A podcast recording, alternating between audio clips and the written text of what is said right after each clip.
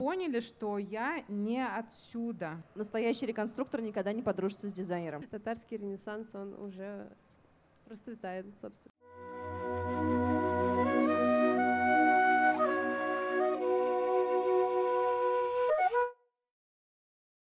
Этот подкаст о татарской идентичности. Здесь мы разговариваем с теми, кто э, исследует татарскую культуру и татарстанскую культуру, с теми, кто ее популяризирует, э, с теми, кто ее как-либо переосмысляет. Сегодня мы находимся на фестивале Миликием, который традиционно проводится в День города и в День э, Республики Татарстан. Э, сегодня у нас в гостях э, Карим Булгари, Булгари, извиняюсь, основатель бренда Булгари. Э, Таня Черногузова, основательница бренда Your Энже Дусаева, э, культуролог и создательница проекта «Мир татарской женщины». Дина Гатина Шафикова, э, она исследовательница, татарской материальной культуры и историня. Меня зовут Карим, я создатель бренда Болгари. Вообще, я сам занимаюсь графическим дизайном, и в какой-то момент мне показалось, что мне не хватает чего-то физического э, именно в производстве. А, и дополнительно я еще начал интересоваться как татарской культурой и решил, что вот было бы классно объединить два этих интереса в создании чего-то нового. А, так появился, собственно, мой бренд. Почему мне важно вообще изучать э, собственную культуру? А, мне кажется, что у каждого человека в жизни должна быть какая-то база, какая-то основа, на котором строится его личность. И, э, так скажем, наши корни, они являются неотъемлемо, кажется, самой, наверное, лучшей опорой э, изучения своего народа, своей истории. Э, это помогает нам не только в настоящем, но и в будущем, да, для понимания того, что нам дальше делать. Мне кажется, именно вот по этой причине я начал вообще интересоваться изучением своего народа, ну и в качестве, так скажем, дополнительной практики создаю еще и вещи тоже. Вот, спасибо. Всем привет, я Тана Черногузова, э, автор э, проекта Юрюл. Э, я сама его называю «Визуальные исследования в поисках нового дизайн-кода татар». Мой путь в изучении национальной идентичности начался три года назад, когда мне исполнилось 30, и я сама задумалась о своей собственной идентичности с разных сторон, от профессиональной там, до национальной, этнической и в целом своего позиционирования в мире. И э, мой путь э, именно Юрюл начался э, со съемок фэшн-фильма «Юха» по мотивам татарского фольклора. Э, на него я выиграла грант, и при съемках э, мне нужно было создать одежду, э, которая бы э, выглядела современно, которую можно было бы понять и за пределами Татарстана. Э, фильм был отправлен на международные фестивали и завоевал призы том числе по, в номинациях э, «Лучший дизайн аксессуаров». И моя задача была э, взять традиции э, татар, очень богатые, богатые культурно, да, очень богатые визуально, предметы одежды женщин и мужчин, в том числе, например, тюбетейки, в том числе чулпы и, и накосники да, традиционные, серьги и другие аксессуары, и как-то э, переосмыслить их, э, добавить им актуальности в сегодняшнем дне, э, использовать новые материалы. И таким образом э, вот э, создалась первая коллекция Юрюл, э, в которой я смешала современные тренды и традиции.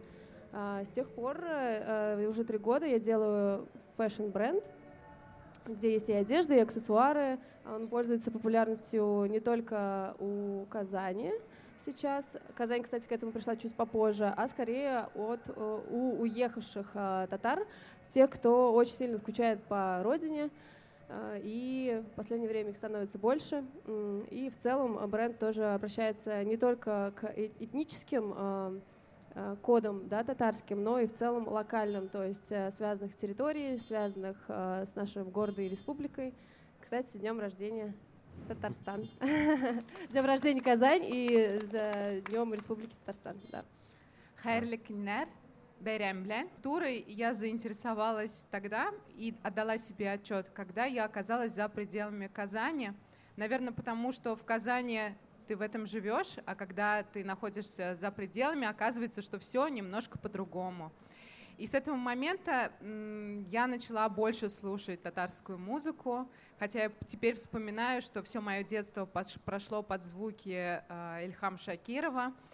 И в 2020 году э, начался наш проект «Мир татарской женщины», э, где мы у театра Камала совместно с э, Наилей Мамбетовой, я хотела бы, чтобы здесь прозвучали их имена Гузельей Гемадиновой, Дины Хабибулиной, мы стали рассказывать о том, что пространство города, у пространства города может быть женское измерение. Мы сейчас сидим с вами на улице Марджани, и рядом находится улица Каюма Насыри, и здесь есть площадь Тукая, и имена женщин как будто совсем не слышны э, в городе Казани. И это на самом деле не только наша история, и э, начался наш проект с того, что мы хотели бы городу вернуть женские имена. И так начался э, экскурсия «Мир татарской женщины 19 начала 20 века». Потом мы запустили «Азат Хатан», и это уже в другой локации города. И в этом году мы говорили о современных татарках, которые меняют жизнь нашего города, нашей республики и нашей страны.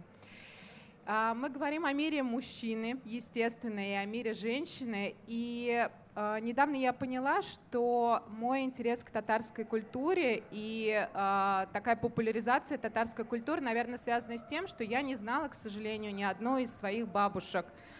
А все-таки именно бабушки это те, которые передают язык, культуру, что-то такое, которое находится, вот, ну не знаю, то, что ты впитываешь э, с колыбельной. И для меня интерес к татарской культуре — это возврат к своим корням. Для меня это семья. Мне кажется, это самое основное. И вот мой интерес связан именно с этим.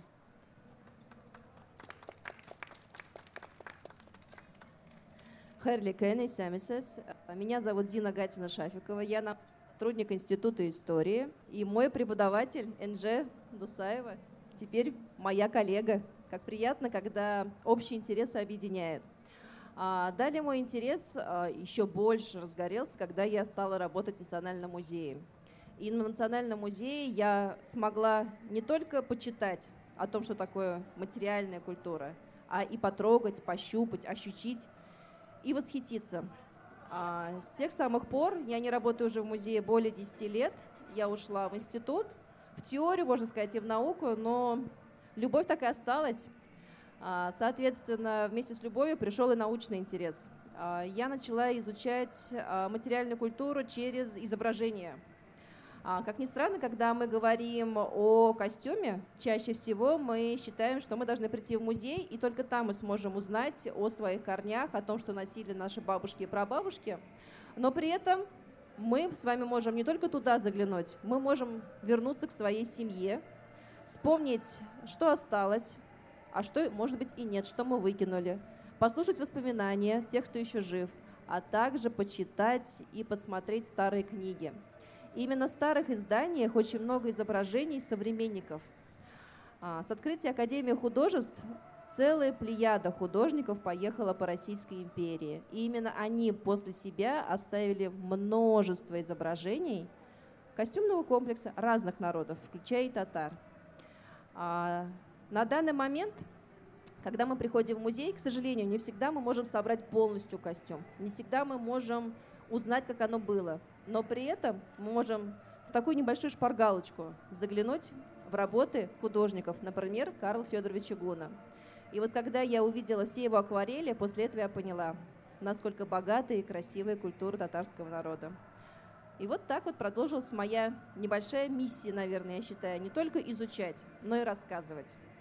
А, я стараюсь участвовать в разных проектах, не только сидеть в библиотеке или в архиве, или в том же самом музее, но при этом и выходить и общаться с людьми в интернете на разных проектах, как сегодня, и получать прежде всего от вас обратную связь. Потому что на самом деле, как оказывается, очень много сокровищ осталось и хранится в наших семейных закромах. Так недавно со мной подписчица поделилась фотографией своего колфака, который остался ей от прабабушки. И я вам скажу честно, что таких колфаков, как у нее, осталось не больше 10 на всю Россию. И вот это большое чудо. Ну, наверное, все о моем представлении. Дальше уже будем вести диалог.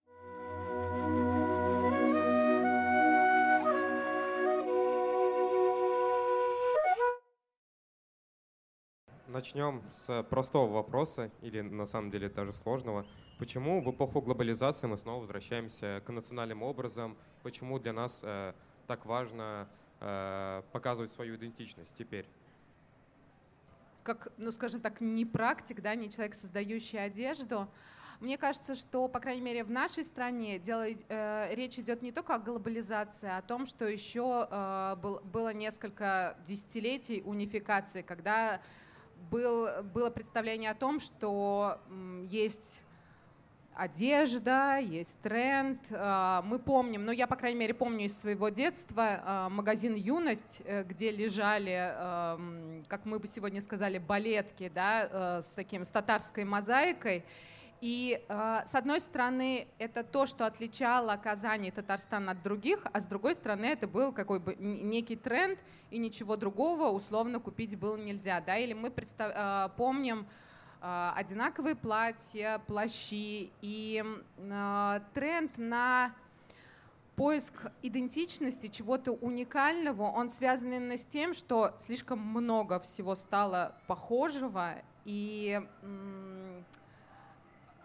всегда в культуре вот эти процессы, они как-то, э, ну, как бы маятник кончается из одной страны, э, стороны в другой, да, и они как-то пытаются найти равновесие. И вот сейчас очень большой запрос не только у нас на то, чтобы э, быть другим, быть интересным, э, быть уникальным.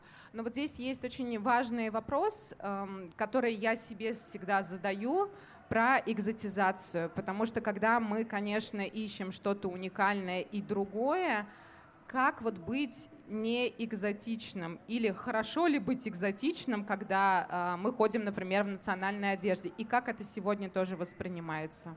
Вот мне кажется, вот это очень ну, важно тоже понимать про экзотизацию и самоэкзотизацию любой культуры, не только татарской. Знаете, я добавлю, мы в последнее время очень часто говорим, что это тренд последних десятилетий. От себя могу добавить, а, в связи с тем, что я часто работаю с фотоматериалами, могу сказать, что потребность была и в советский период, когда это не было мейнстримом. А, есть свадебные фотографии, где татарские женщины хотят показать свою татарскость, надевая колфак. Да, возможно, на данный момент это будет смотреться смешно, а, когда в 70-х годах э, по моде того периода женщина в платье, в туфельках, и при этом сверху колфак, такой чисто театральный. Но это говорит о чем? О том, что потребность была, что она хотела себя показать и свою идентичность. Вопрос в том, что сейчас появились возможности. То есть сейчас студент или молодой человек, молодая девушка а, имеет возможность купить а, швейную машину, которая будет а, вышивать узор, причем достаточно в промышленных масштабах. Сейчас появились технологии, когда ты можешь напечатать узор на той же самой футболке. То есть раньше э, технической возможности не было, чтобы так вот тиражировать э, какую-то свою задумку.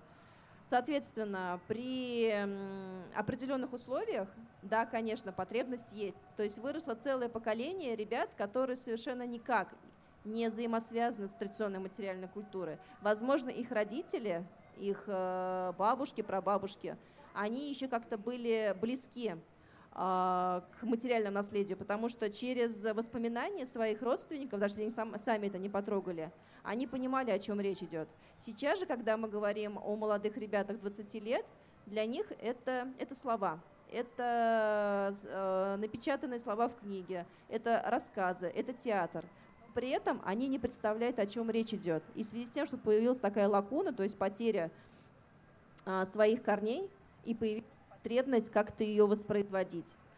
А, есть потребность, есть возможность, есть спрос, соответственно, появляется и предложение. Э, добавлю, вот благодаря дизайнерам, которые у нас э, присутствуют, э, есть возможность не только самому сделать, есть возможность приобрести.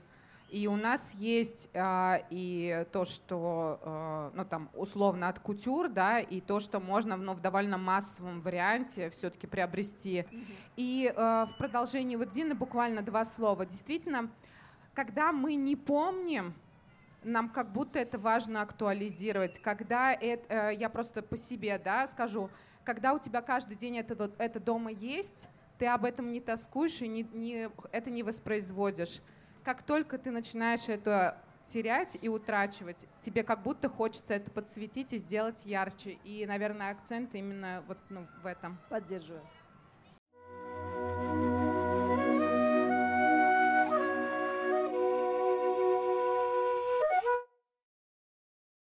А, как бороться с тем, что татарский костюм стал э, чем-то обрядовым, и как э, переводить татарский костюм в casual?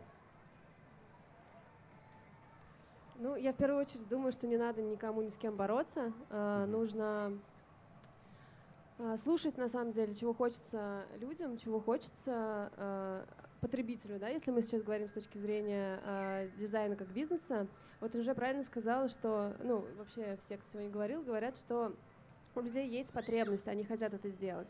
И наша задача как э, людей, ну, как дизайнеров, предложить им сделать это не театрально, не кринжово, да, как-то, а действительно достойно, э, современно и актуально. То есть я думаю, что а, актуальность здесь вот ключевое слово сейчас, если мы говорим про современный э, дизайн.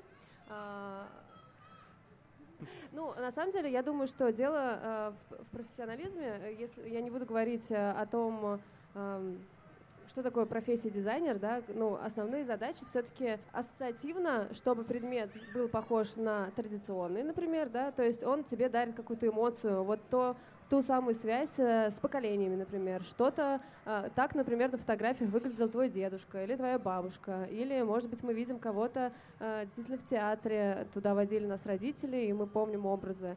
И вот ассоциативно у тебя образ дарит тебе эмоции вот этого чего-то родного, связи какой-то с предками, но при этом ты э, можешь появиться, там, не знаю, на улицах э, Москвы, Нью-Йорка и Токио и выглядеть э, как современный человек, а не как э, ну, как бы, не как в театр ты пошел, не как на бал какой-то, да, театрализованное представление. А, это, на самом деле, очень тонкие моменты, а, когда дизайнер работает э, с ассоциациями там не первого порядка, да, вот тюбетейка такой формы, вот она такая, а с там вторыми, третьими и так далее. Используют а, современные техники в виде новых материалов, да, в виде ну, трендов, например, сейчас вот есть тренд надписи, да, то есть как, если мы вспомним, там 8 лет назад никто ничего не писал на одежде, были принты, сейчас это стало модным, потом это стало модно кириллица, все эти наши, там, не знаю, ну, стритвир э, современный. А вот сейчас мы пишем, например, надписи на татарском, и как легко это можно сделать, да, если она у тебя отзывается. Она может быть очень простой, понятный, э, каждому, а может быть, э, может идти глубже, и только там э, татары, которые хорошо знают свою культуру, знают цитаты, знают э, э, песни, знают э, поэтов, э, могут э, понять, э, о чем идет речь. И чем глубже этот смысл закрыт, тем э, теснее сообщество, которое его понимает. Э, и это я говорю про дизайн такой более, э, более глубокий. Мне кажется, стремиться к этому нужно. Но, а, опять же, здорово, что появляется сейчас, я наблюдаю за последние два года, очень много молодых брендов, которые делают, делают что-то с татарским кодом тоже. А, и я думаю, что от количества к качеству а, и потребитель сам выберет нужное то, что ему подойдет. А, моя вот э, цель и миссия такая, как я говорила в начале пути, мне хотелось бы, чтобы а, через там пять лет тогда я еще говорила, то есть осталось год-два, э, говорили бы про ребят из Татарстана, да, что, о, ну где-нибудь встречали бы в Москве или где-то там, не знаю, в Нижнем Новгороде, где-то в России, а может быть из-за границы, и говорили, о, кажется, ребята из Казани. И вот как бы мог выглядеть этот человек, то есть что его могло бы отличать. А, над этим вот я вот размышляю в своем проекте и предлагаю какие-то э, образы, ну, естественно, авторское прочтение. Но, честно сказать, я вот, например, наблюдаю, как много стало докеров в последние пару лет. И, э, наверное, о чем-то таком я говорила. То есть нет конкретного э, видения, как это будет. Это все исследование, это все путь. Э, так, собственно, называется мой проект «Твой путь». Вот, и мы по нему идем и наблюдаем, что же происходит. И каждый из нас на это влияет. А какие трудности возникают при переосмыслении исторического наследия? А, как это вообще делать и как а, определить, где подлинное, а где фальшивое? Как не э, сделать что-то театральное? Я вот к профессионалам обращаюсь. Ну, то есть э, я действительно три года назад только заинтересовалась э, как-то глубже татарской культуры. Ну, то есть в ней я жила и до конца я даже не определяла, что татарское, что не татарское. Но вот вкладыш в паспорте, вот э, имена э, одноклассников, половина татарские, половина русская. Мама у меня полутатарка. а, и как-то это все э, вокруг тебя, и очень тяжело э, понять, насколько же ты погружен. А когда ты начинаешь изучать, и действительно ты должен э, высказаться, а, то ты уже идешь к профессионалам, то есть к исследователям, людям, которые положили на это жизнь или тоже на каком-то этапе своего пути. А, это а, здесь, я думаю, правильно объединяться, потому что одному ну, не справиться с такой большой задачей переосмысления культурного наследия в одежде, да. Вот каждый сейчас сказал, что больше 10 лет да, занимается изучением. Конечно, я там не догоню это ближайшие там я никогда не догоню. И зачем мне догнаться, если я могу обратиться и задать вопрос? Также есть, опять же, книги, различные источники, музеи, исследователи. Слава богу, в Казани, в Татарстане, на самом деле, никогда не прекращалось это исследование, просто оно действительно было, может быть, не очень популярным.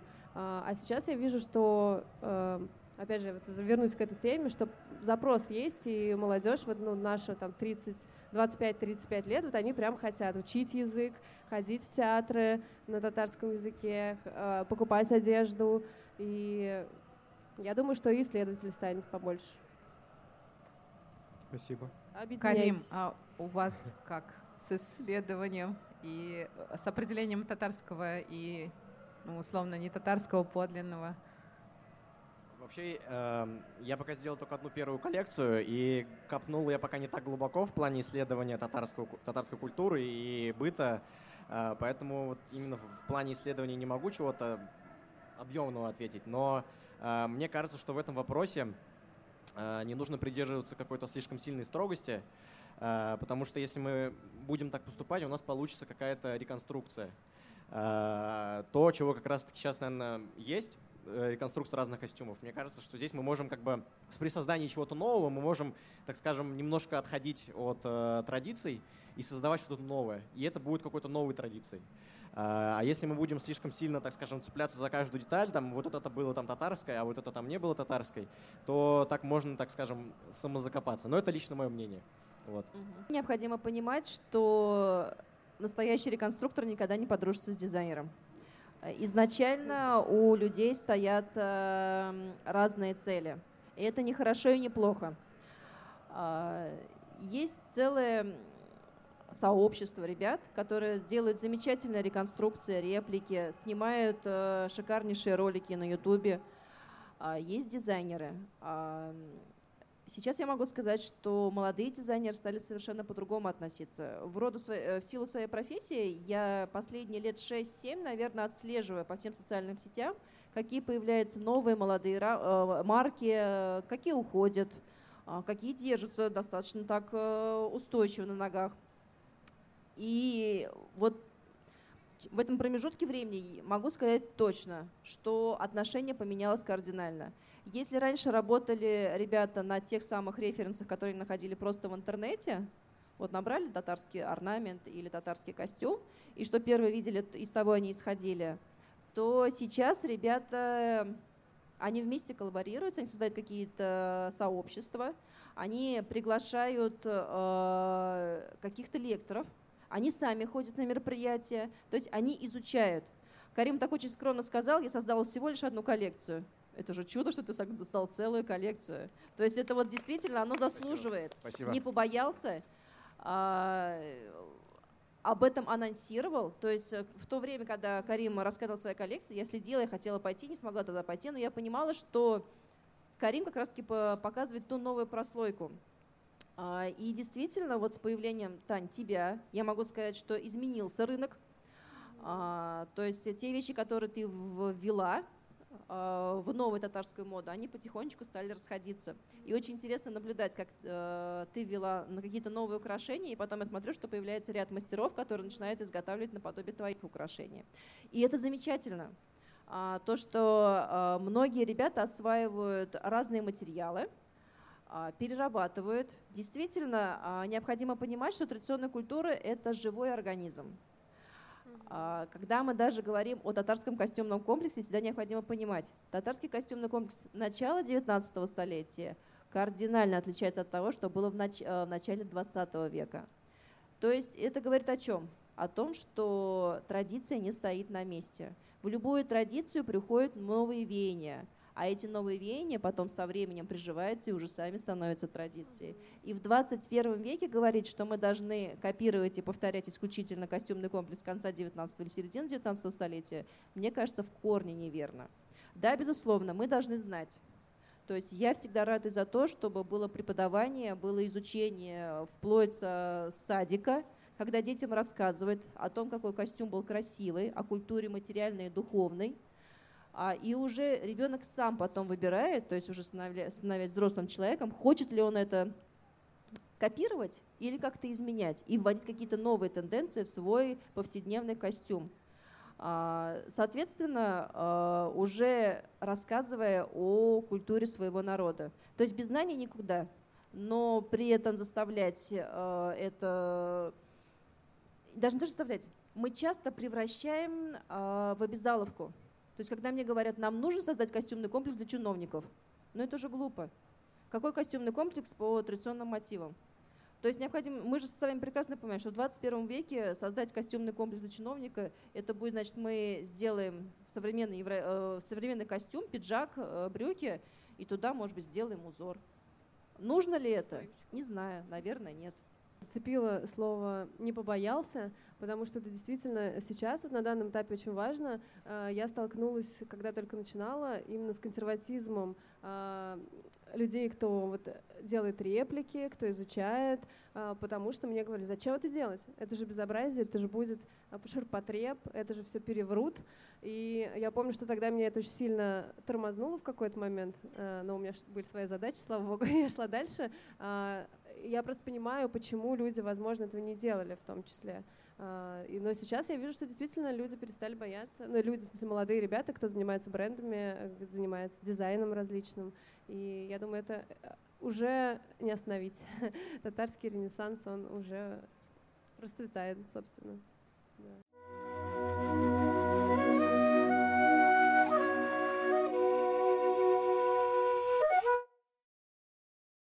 Хотелось бы на самом деле узнать тоже про историю э, татарского костюма. Вы вкратце рассказали, что в XIX веке костюм сильно отличался от э, э согласна, костюма согласна. начала XX века. Вообще необходимо понимать, что когда мы говорим чисто с этнографической точки зрения о традиционном костюмном комплексе, прежде всего мы говорим именно о XIX веке. Почему мы говорим о XIX веке? Потому что мы исходим из источников.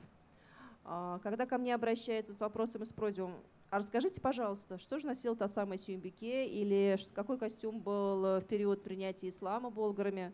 Это все будет фантазия.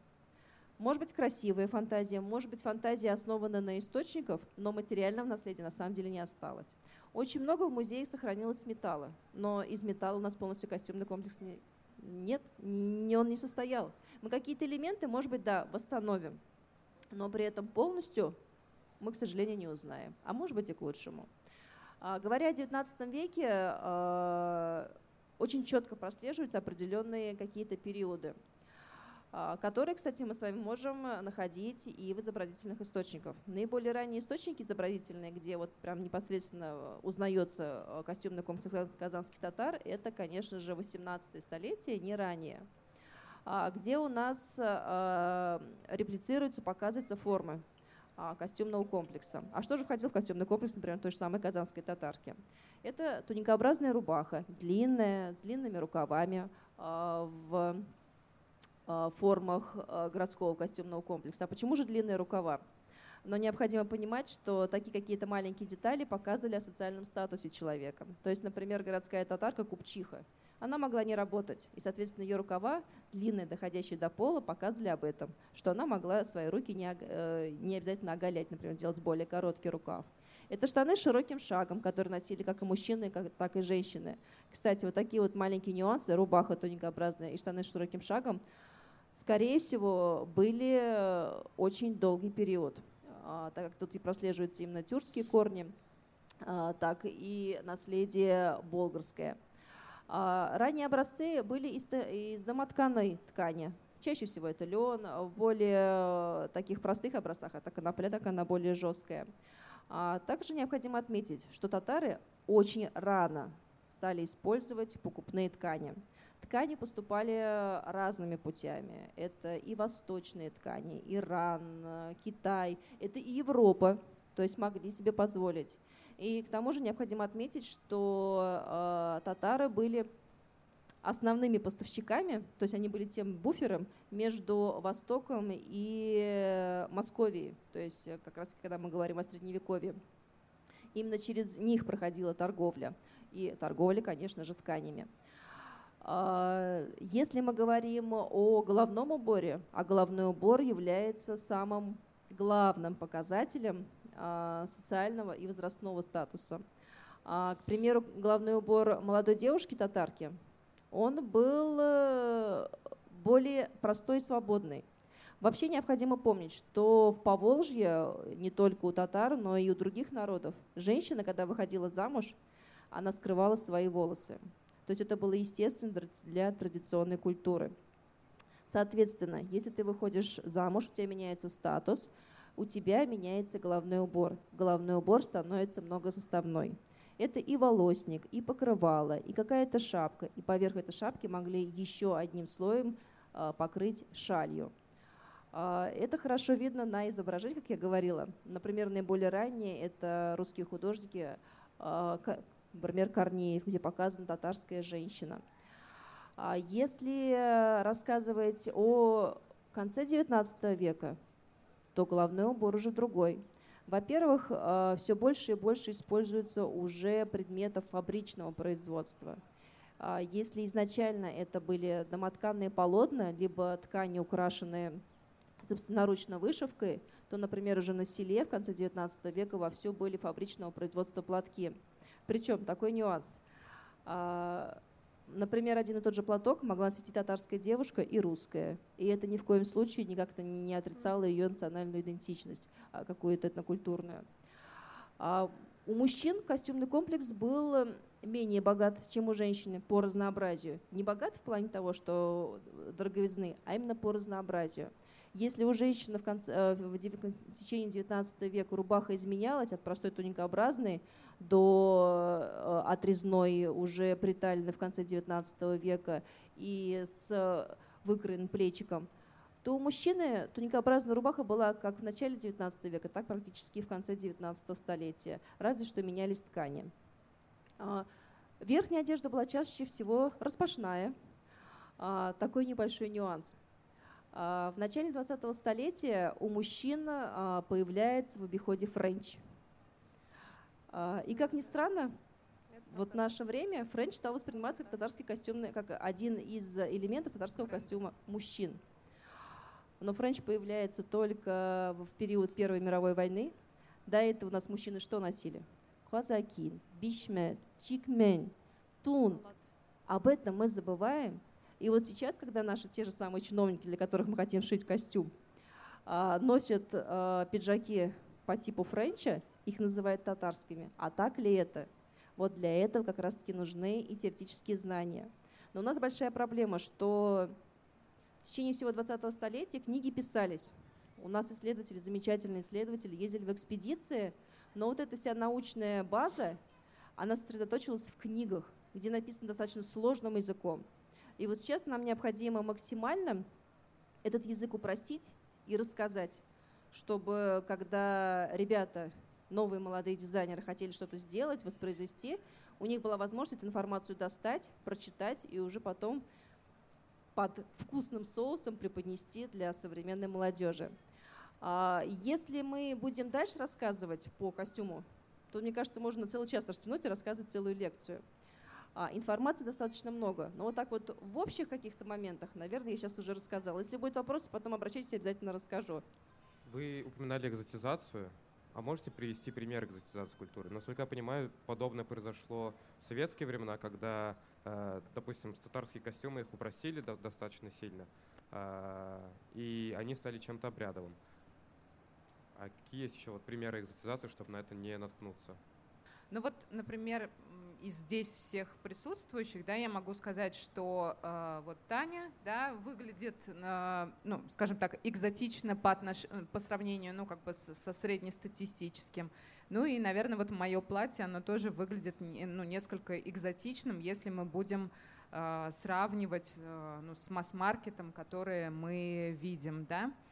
А, речь идет, если мы говорим про советскую культуру, это скорее 30-е годы, когда появился конструкт понимания, что такое национальная культура, когда вот были как раз не, исследовали, не исследования глубокие, костюмы 19 века, там традиционные, а просто мы представляем, что вот татарский костюм — это вот такой. И, собственно, мы его наблюдали долгое время, даже сейчас сценический татарский костюм. И так было у всех практически народов э, Советского Союза. Про экзотизацию я имела в виду, когда, например, я иду по улице, и у меня довольно часто так э, возникает такое желание — Особенно это желание возникало, когда я находилась за пределами Казани, ввести в одежду какой-то элемент, по которому меня будут опознавать как человека, который другой, отличается от этого. Я просто пять лет жила в Москве, два года жила э, в Болоне, и для меня было важно подчеркнуть, чтобы на улице поняли, что я не отсюда, и э, когда, например, мы сегодня уже в Казани говорим, и я рассказываю про татарскую культуру, для меня тоже важно показать, как можно вписать в современную культуру элементы. Что это такое? Самоэкзотизация, потому что я не в каждый момент времени хожу, например, в этом платье. Или же это все-таки э, попытка, потому что ведь э, одежда — это текст. Мы все с вами демонстрируем наши с вами отношения, наше с вами настроение, то, какой профессии мы, например, принадлежим и так далее. И через одежду мы сообщаем какое-то послание другому человеку. Кто я такой? Как я себя чувствую? А, как я отношусь к той или иной культуре, да, и хочу ли я, чтобы об этом знали окружающие. Потому что ведь э, вот это пространство частное и публичное, оно тоже же важно. Как я хожу и одеваюсь дома для себя – и как я хожу и одеваюсь, когда э, я выхожу, собственно, на улицу или на работу.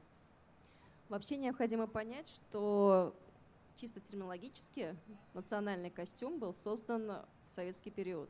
Условно сельский костюм, условно городской. При этом мы с вами совершенно забываем о том, что народный костюмный комплекс татар от региона к региону менялся. Это настолько неизмеримые неисчислимое богатство, разнообразие. Даже буквально на территории 100 километров какие-то элементы, которые были заимствованы там, у другого соседствующего народа, могли кардинально отличаться от деревни э, на территории там, от 150 километров, да, даже от, сам, от того же самого города Казани. И когда мы сегодня так много говорим о традиционной культуре и так э, массово на определенных мероприятиях пытаемся ее вести в повседневность, для меня, например, это уже становится как бы таким насаждением. А нужно ли оно это? Нужно знание, то есть, как я вот уже до этого говорила. Но вот так вот, э, опять-таки, выравнивать всех под одну гребенку, скорее всего, нет. По поводу экзотизации, а, для меня это, наверное, немножко вот в данный момент я не совсем понимаю НЖ, и я не совсем вот понимаю вас. А, а в чем заключается экзотизация в нашей местности? То есть, а не сами ли мы себя экзотизируем? Ну, то есть, создавая вот эти вот образы, которые мы реплицируем и пытаемся выдать за повседневность. Это вопрос.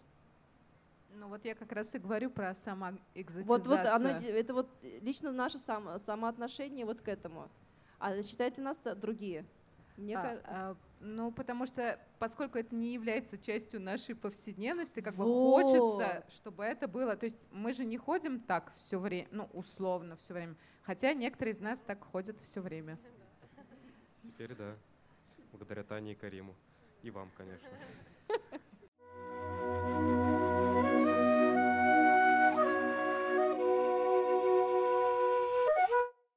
Можно ли считать э, футболку с надписью «100% татарин» э, частью татарской моды?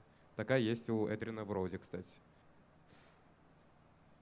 Э, Я думаю, что каждый человек может вносить какой-то свой вклад в татарскую культуру, э, и у каждого человека есть свое представление о том, какая она должна быть.